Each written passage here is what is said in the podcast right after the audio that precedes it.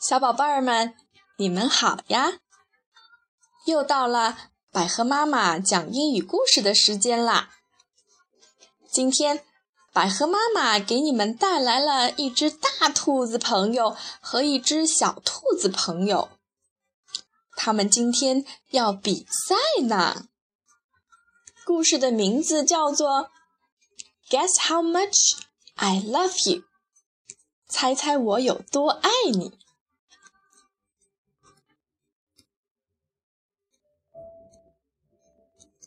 Guess How Much I Love You by Sam McBratney. Illustrated by Anita Jeram.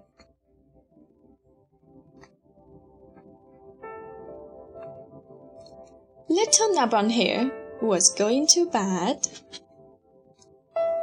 Held on tight to Big Nutbrown Hare's very long ears. He wanted to be sure that Big Nutbrown Hare was listening. Guess how much I love you, he said. Oh, I don't think I could guess that, said Big Nutbrown Hare. This much, said Little Nutbrown Hare stretching out his arms as wide as they could go.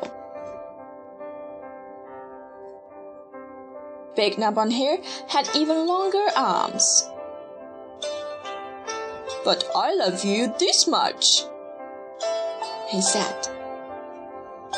Hmm, that is a lot, thought Little Nutbrown Hare.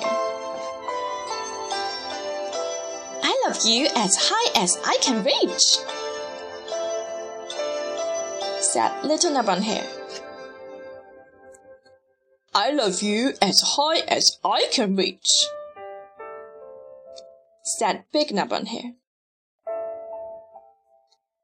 That is quite high, thought Little Nutbrown Hare. I wish I had arms like that. Then Little Nutbrown Hare had a good idea. He tumbled upside down and reached up the tree trunk with his feet. I love you all the way up to my toes, he said. And I love you all the way up to your toes, said Big Nutbrown Hare, swinging him up over his head.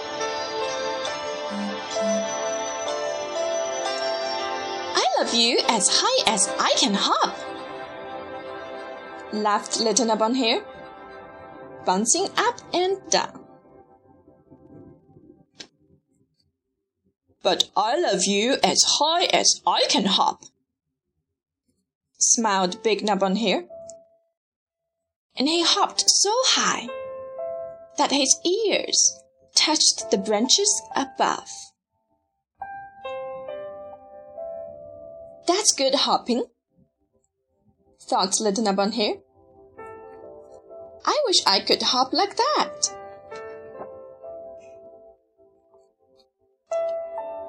I love you all the way down the lane as far as the river, cried Little Nutbrown Hare. I love you across the river and over the hills said Big Nutbrown Hare. That's very far, thought Little Nutbrown Hare. He was almost too sleepy to think any more. Then he looked beyond the thorn bushes, out into the big dark night. Nothing could be further than the sky. I love you right up to the moon, he said, and closed his eyes. Oh, that's far, said Big Nutbrown Hare, that is very, very far. Big Nutbrown settled Little Nutbrown into his bed of leaves. He leaned over and kissed him good night. Then he lay down close by and whispered with a smile. I love you right up to the moon.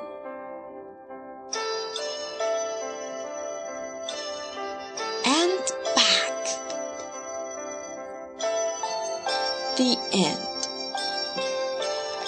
我们的故事讲完了。当你很爱很爱一个人的时候啊，是不是也希望能把这种爱的感觉描述出来呢？可是。大绿色兔子和小绿色兔子发现啊，要真正描述出这种爱的感觉，还真不是一件容易的事情呢。对了，爱是需要感受的。当我们感受到这种爱的时候，我们也要学习把这种爱分享出去，这样这个世界就会充满越来越多的爱了。好了。今天的节目就到这了，记住我们的微信号是乔纳森的魔法棒，我们下次再见吧，拜。